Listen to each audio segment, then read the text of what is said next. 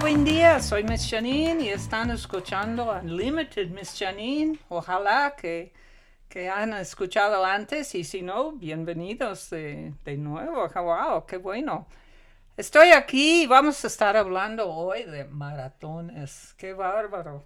Yo recuerdo de chiquita, yo era muy marimacha. Crecí en un rancho y crecí con dos hermanos. Entonces yo competí. El, el chaparro medía 1,98 y el alto 2,5. Entonces yo de chiquita, olvídate, aprendí a usar mis codos para básquetbol, jugué mucho, mucho deporte y me encantó. Y este hizo una mentalidad de competencia y, de, mucho gusto, de veras, jugamos. Pero nunca corrí. Mi hermano sí, mi hermano mayor corría en este atletismo y todo esto, pero Corría en, en, equipos, en el hockey sobre el pasto. Estoy seguro que corrí fácil 5 kilómetros, si no 10 kilómetros en un juego, pero nunca maratón. Y estos, mm, sin ser sincera, soy de estas personas que soy un poco apático, pero veo a Benji. Benji es un exalumno del Tomás. Su mamá era maestra, si recuerdan algunos de ustedes, Miss Pinky. Que, y este, y estamos, este, pues muy, muy feliz que estamos aquí. Estás escuchando a Unlimited y ahorita regresamos con ustedes. Bienvenidos.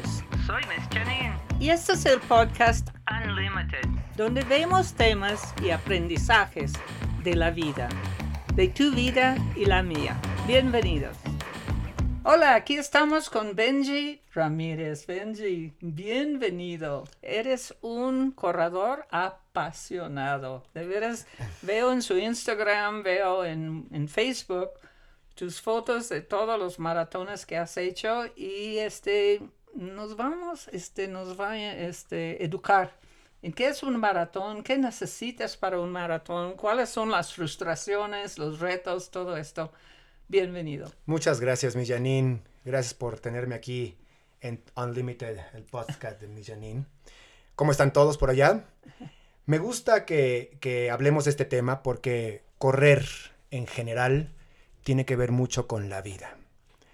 La vida de repente te trae muchos cambios, de repente te hace pensar o cambiar el plan que tienes y así es correr el maratón en específico, que son 42.100, 42 kilómetros con 195 metros, es una carrera para la cual el cuerpo no está preparado, no nace para correr tanta distancia. Y siempre he dicho que el maratón es, se parte en dos, en dos, en dos porciones, la parte del entrenamiento y la parte de la carrera. Quien quiera hacer un maratón adecuadamente, siempre deberá hacerlo con una estrategia, con un plan, con un entrenamiento, para evitar lesiones, para lograr llegar al final de la carrera en buenas condiciones y bueno, para llegar al final de la carrera, definitivamente, ¿no? Porque pueden pasar muchas cosas en el camino. Entonces sí, sí me gusta el tema, me gusta poder comparar el maratón, porque hay muchos tipos de carreras. Por ejemplo, yo he participado y empecé en el trail running, en corriendo carreras de montaña, de a lo mejor algunas de 20, 30, 40, 50, 60 kilómetros que te puedes tardar, no como en el maratón que te puedes tardar 3 horas y media, 3 horas, 2 horas si eres profesional, o 4 horas o 5 horas. Hay carreras que duran 10 horas y tienes que estar sobreviviendo en la montaña. ¿no? Tienes que llevar todo un equipamiento, tienes que llevar mochila, comida, hidratación, saber eh, cómo es la ruta, cómo está marcada la ruta, en la montaña para no perderte en el camino. Y así es la vida. en la vida tienes que saber para dónde vas, debes llevar una dirección, debes saber manejar tu vida. Si en la vida vas sin dirección, te puedes perder. Y no tener una estrategia y un plan, definitivamente te van a llevar a un lugar para el cual no estabas preparado. Hay un dicho, si no sabes a dónde vas, ya llegaste. Es correcto, es correcto. Si no sabes a dónde vas, ya llegaste. Y mejor quédate ahí porque si no vas a llevarte muchas, muchas sorpresas para las cuales a lo mejor no estás preparado y no vas a saber cómo controlar. Hay un uh, estudio en Harvard donde había 50 graduados a Harvard y preguntaron si tenían un plan de vida. Y dos o tres tenían plan de vida. Los demás, pues yo tengo título de Harvard, pues yo voy a, a la vida profesional. Eh, los esperaron 20 años y los buscaban otra vez. Y estos dos o tres ganaban más dinero que los otros 48 acumulados. Tener un plan de vida, tener una estrategia hace toda la diferencia. Es correcto. Eh, cuando tú tienes una estrategia y te acercas a gente que sabe, en este caso Harvard, que los eh, llevó por un momento y les enseñó ciertas estrategias y lograron hacer un plan en su cabeza y lo escribieron y lo estudiaron y lo siguieron, Exacto. seguramente fueron los más exitosos. Y así es en un maratón. En un maratón tú te entrenas durante cuatro meses, si es que quieres hacer un maratón que se respete, ¿no? Siempre lo diré, porque una persona puede comprar un número en un maratón para el cual no requieres una calificación y pues correrlo, bueno, y empezar a correrlo. Quién sabe si lo termines. Sí. No importa si cu en cuánto tiempo lo termines, la idea, sinceramente, en primera instancia será terminar la carrera, ¿no? Y que no te pase nada en el camino. Pero si quieres hacer un maratón que se respete, no voy a hablar de tiempos porque cada quien tendrá diferentes objetivos. Uh -huh. Debes empezar con alguien que te guíe. Así como lo que platicaste ahorita de Harvard, que tuvieron seguramente infinidad de maestros y gurús en ciertas materias. Debes conseguir, así como en la vida que todo el mundo debe tener un buen eh, médico, un buen contador y un buen abogado, un corredor. Además de eso, porque también debes tenerlo, debes tener un excelente coach, un muy buen nutriólogo y un gurú en la fisioterapia, porque son de las cosas que un corredor depende, dependes de tu cuerpo, depende de sus piernas. O sea, todo el mundo piensa que nada más corres con las piernas y no. Correr es correr con todo el cuerpo. Entonces, correr un buen maratón o una buena carrera, pero hablemos del maratón, no nada más es correr y salir a correr en la mañana, es seguir un plan. Ir a hacer fuerza al gimnasio o en tu casa, pero hacer fuerza fuerza en piernas, fuerza en core, fuerza en, en, en, la espalda, en el abdomen. Ir a la bicicleta, que te da también cierta agilidad. Eh, nadar, que te da mucha parte para la respiración, para el corazón, etc. Entonces es un deporte multidisciplinario, aunque muchas personas digan, porque me da mucha risa este chiste que dicen, a mí, si me ven correr, corran, algo está pasando. Y de eso no se trata un maratón, se trata de hacerlo con estrategia y muchas cosas, que seguramente platicaremos más adelante de esto, cambian en tu vida cuando decides correr un maratón. Muy bien. Entonces, este, wow, el maratón tiene que ver con la vida. El maratón es lo mismo. Si tienes estrategia en tu vida, tienes éxito. Si tienes estrategia en tu maratón, tendrás mucho más éxito. Es correcto. El plan es definitivo y cuando tú vas allá te tienes toda una estrategia de carrera porque el entrenamiento semana a semana lo seguiste como tu entrenadora o tu entrenador te lo dijo, es altamente probable que tengas éxito. Mm. Altamente probable. Cuéntanos cómo te inspiraste en correr maratones, cómo comenzó todo esto. Mi historia como corredor, y les dejo mi Instagram, es corredor apasionado, corredor apasionado en Instagram. Eh, empezó, yo antes hacía bicicleta de montaña y muy chico también nadé, pero jamás corrí. Nunca, así como tú, nunca, bueno, yo ni siquiera 5 kilómetros corría. No corría porque a lo mejor me robaron mi bici y corrí por el ratero para ver si lo alcanzaba, que fue lo que más corrí tal vez, ¿no? Pero correr en sí como deporte nunca lo tenía, nunca lo tuve, perdón. Y llegó un momento en el 2019 que yo tengo un sobrino que es triatleta. Empezó corriendo. Y yo lo veía, decía, qué padre, las carreras, lo íbamos a ver cuando hacía carreras, carreras cortas, por supuesto, porque era muy chico todavía. Y me encantaba ver que llegaba en primer lugar. Y, a los, no sé, dos, tres minutos llegaban los demás. Y decía, wow, qué increíble que pueda hacer eso. Él estaba con un coach que lo fue acompañando. Para mí un coach no es el que te dice las cosas, es el que te acompaña durante todo el proceso. Desde el día, día uno hasta el día de la carrera. Y dije, yo quiero hacer eso. Un día platicando con unos amigos, dijimos, vamos a hacer una carrera, ¿por qué no? Vamos a hacer una carrera, estábamos viendo el fútbol americano, me acuerdo perfecto, un Thursday night, y dijimos, vamos a hacer una carrera. y nos inscribimos al medio maratón del rock and roll que fue aquí en la Ciudad de México. De hecho, aquí pasaba por Reforma y Chapultepec, etc. Dije, bueno, pero pues yo nunca he corrido, pero bueno, me aviento al ruedo a correr una carrera. Y le hablé a mi sobrino y le dije, oye, dame el teléfono de tu coach, necesito correr. No voy a empezar como el borras, como se dice aquí en México, ¿no? Y empecé a, empecé a hacer un entrenamiento y todo. Hice una primera carrera que ni siquiera tenía planeada un día que estábamos de viaje en Vancouver hice una carrera ahí de 5 kilómetros. Yo nunca había corrido una carrera, entonces no sabía ni siquiera ponerme el dorsal, el número.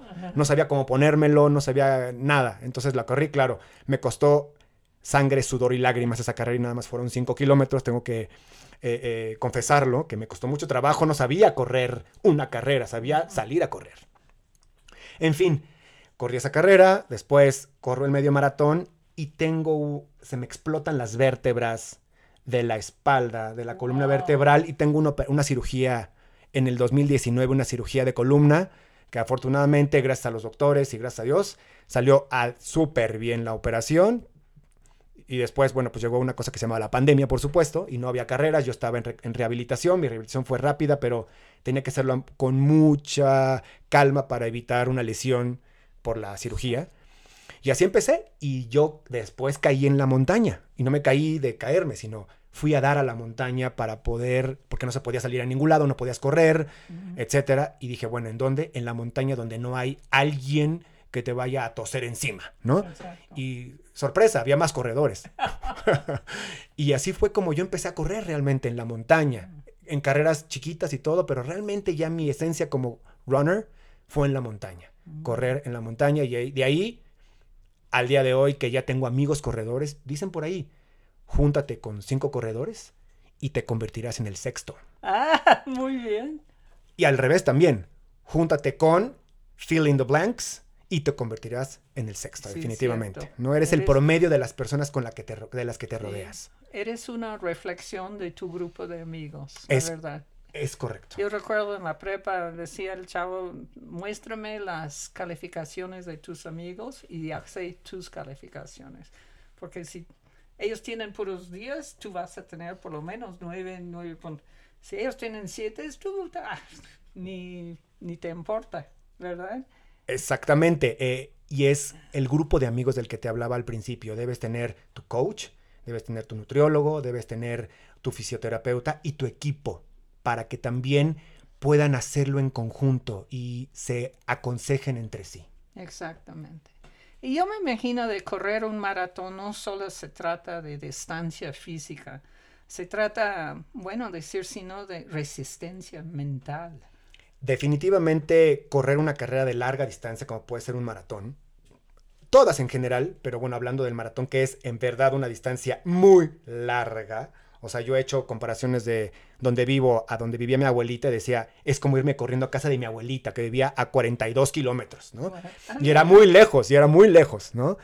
Es así, entonces la mente juega un papel fundamental en una carrera de maratón, fundamental. No puedes no estar concentrado en ningún momento desde, la, desde el entrenamiento hasta el momento de la salida, hasta el momento en el que llegas a la meta. No, no, no puedes desconcentrarte porque en ese momento te desvías, como hablábamos de las carreras de montaña. Si no ves las marcas que están en los árboles, en las piedras, en cualquier momento te pierdes. Es por eso que la mente, desde un principio, porque bueno, los entrenamientos de maratón son exhaustivos, son desgastantes, cambia toda tu vida, cambia tu vida social, cambia tu vida familiar, cambia tu vida de salud, porque en verdad te sientes mejor, empiezas a comer mejor, te duermes más temprano, eso sí, te despiertas mucho más temprano de, que lo, de lo que normalmente lo habréis hecho un domingo, porque bien dicen, ¿qué hace ese loco en domingo despierto a las 5 de la mañana con playerita y en shorts? Y yo voy llegando de otro lugar apenas o apenas voy saliendo de las 5 de la mañana, esa es la gran diferencia. En lo que unos llegan a dormir, unos ya estamos despiertos. Wow. Exactamente. Yo he visto, yo, yo camino este, con mi, mi entrenador, uh, por mi, no, de maratón, camino, pero para mi edad ya tengo 78 años, necesito caminar y vamos y saliendo. Y yo sé, después de dos minutos me va a llegar, no vas a poder. Es, es un Ya puedo casi verlo en mi reloj, pero ay, todo empieza a doler. Ay, ya no tengo energía. No, mejor no. Vamos a regresar y me voy a acostar. Eso le pasa a todos los corredores y a todos los que hacen ciertos deportes de resistencia. Yo no recuerdo una carrera en la que haya dicho, en la que no haya dicho en algún momento, ¿qué hago aquí? ¿No?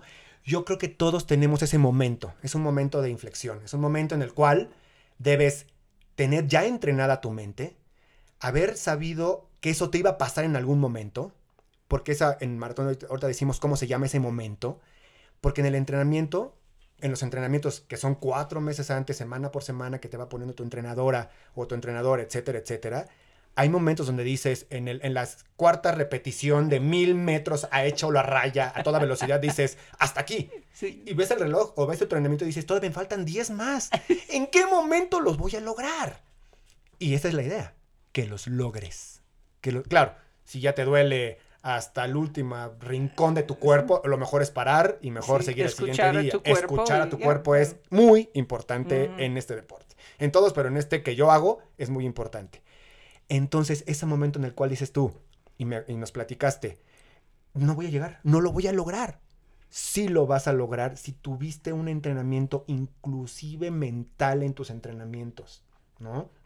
Si supiste que te iba a pasar en el maratón, se llama The Wall cuando llegas a la pared.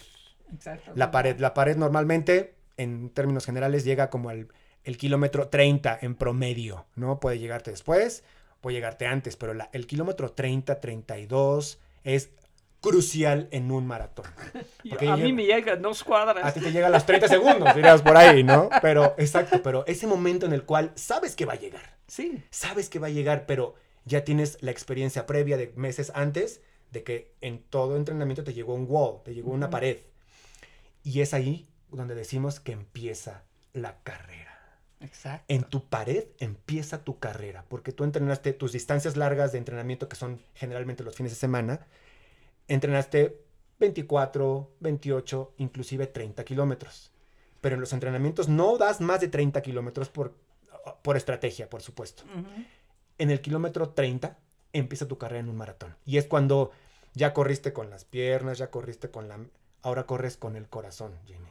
Wow. Wow. Y, perdón, perdón, y así es en la vida. En la vida sabes que va a haber momentos en los cuales vas a decir, no puedo más. En la vida va a haber momentos en los cuales no vas a saber si vas a poder continuar, sobre todo si hay adversidad.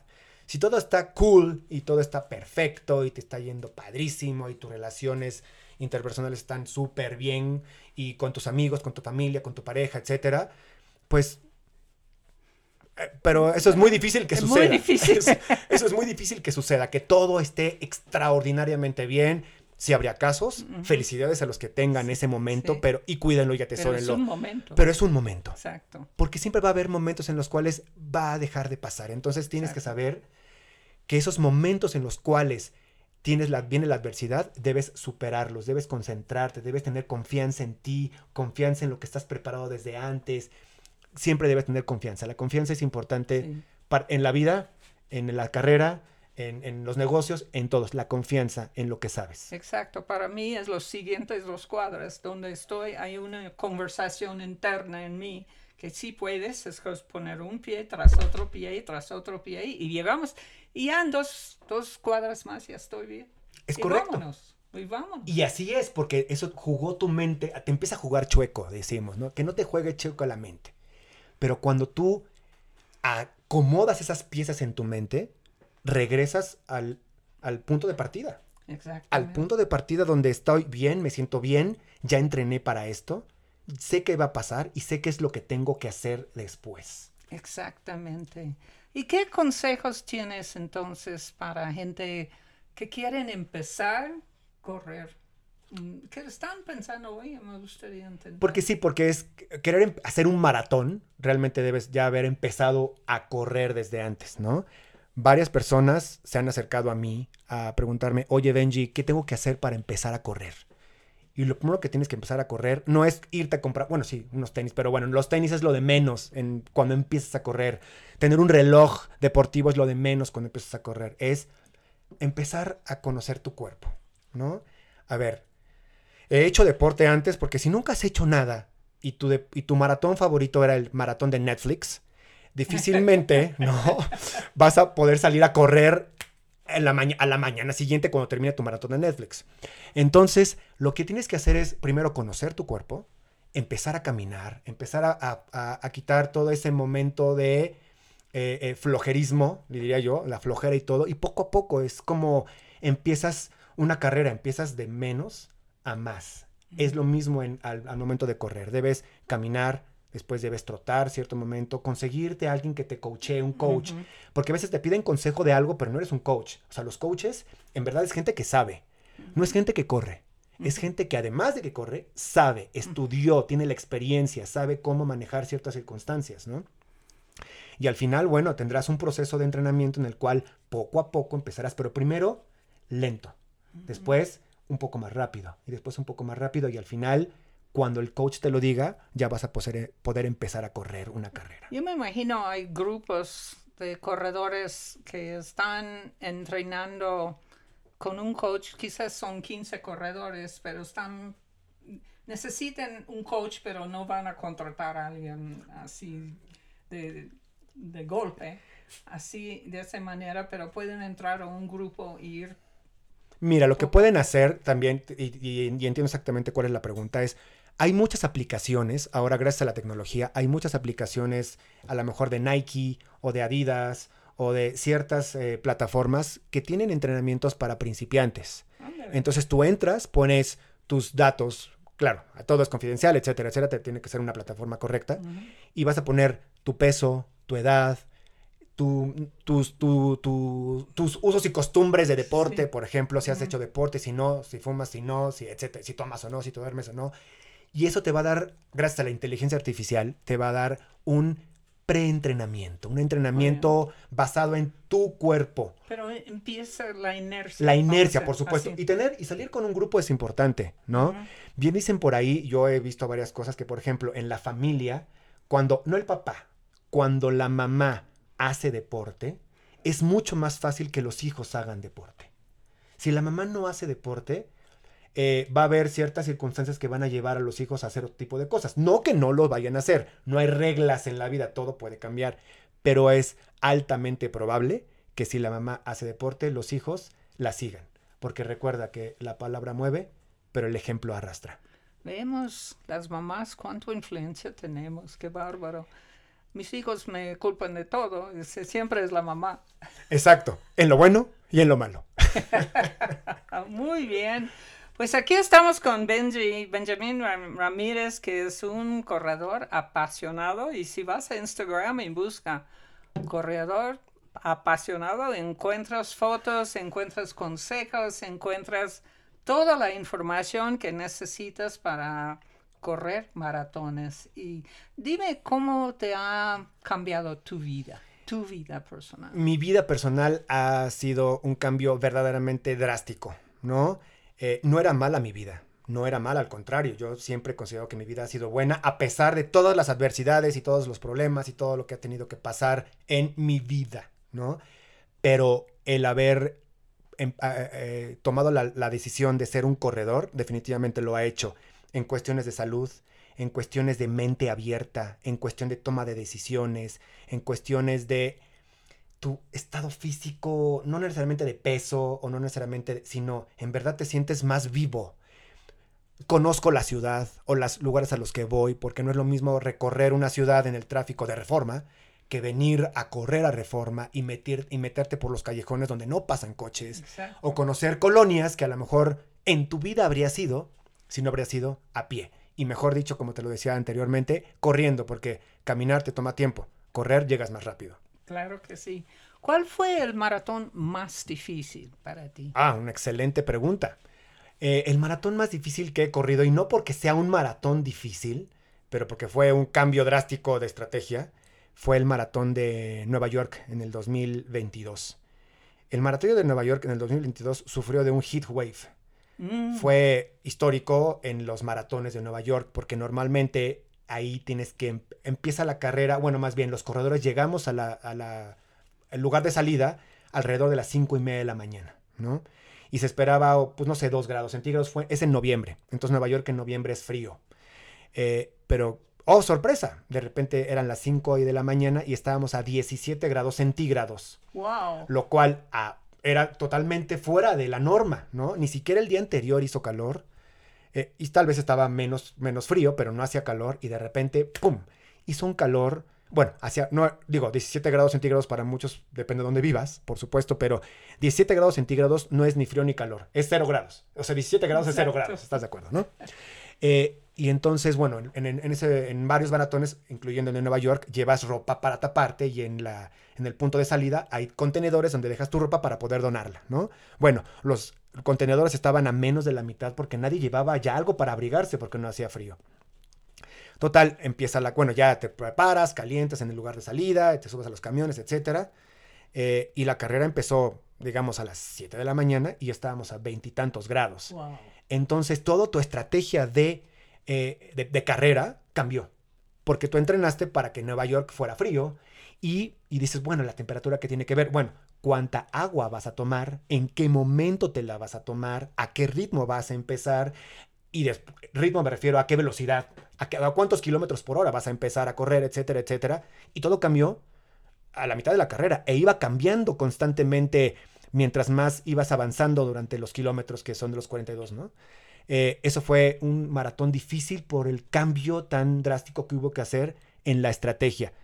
Todos los maratones realmente son difíciles, todos. O sea, no hay un de, ah, este estuvo súper papa. No, no hay ninguno, no hay ningún maratón que te ponga a prueba, que ponga a prueba tu físico, tu mente, tu cuerpo y tu espíritu, en verdad que no hay ninguno. Claro que sí. Y en la vida, igual. Y en la vida igual, la vida siempre va a cambiar. La vida, nada tenemos, nada lo tenemos comprado, nada está escrito, sinceramente. Pueden pasar cosas como el COVID, por ejemplo, que pues nadie lo esperaba y de repente agarró al mundo de sorpresa. Aunque hay teorías distintas, que será otro podcast.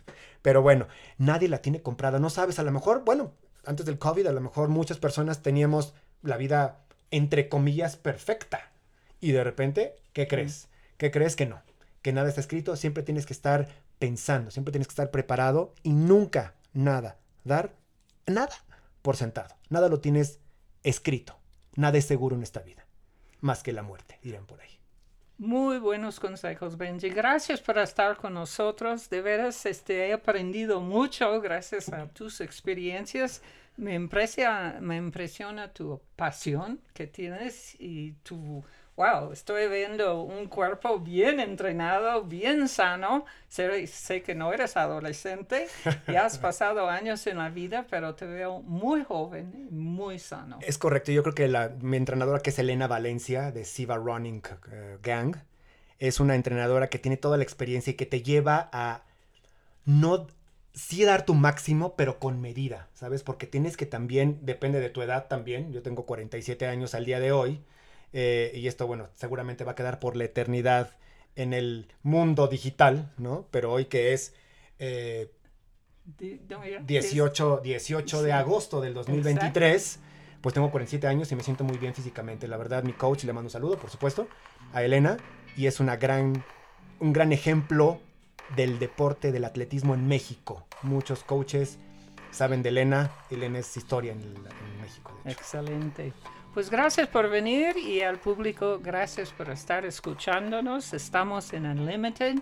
Búscanos en Spotify, en Instagram, en Google y Apple. Y nos vemos la semana que entra. Adiós.